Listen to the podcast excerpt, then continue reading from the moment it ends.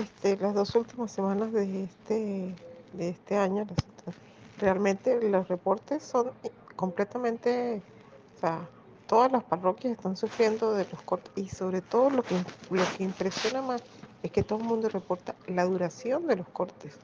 Entonces eso, eso está preocupando realmente a la comunidad y con- no se nos preocupan, o sea, es una afectación en todo sentido. Entonces, este, realmente hay que hacer un, se hace un llamado a las autoridades. Nosotros hemos he- hecho a través de nuestras campañas un llamado en este sentido, pero, pero realmente nosotros, el ciudadano necesitaría una, una respuesta clara.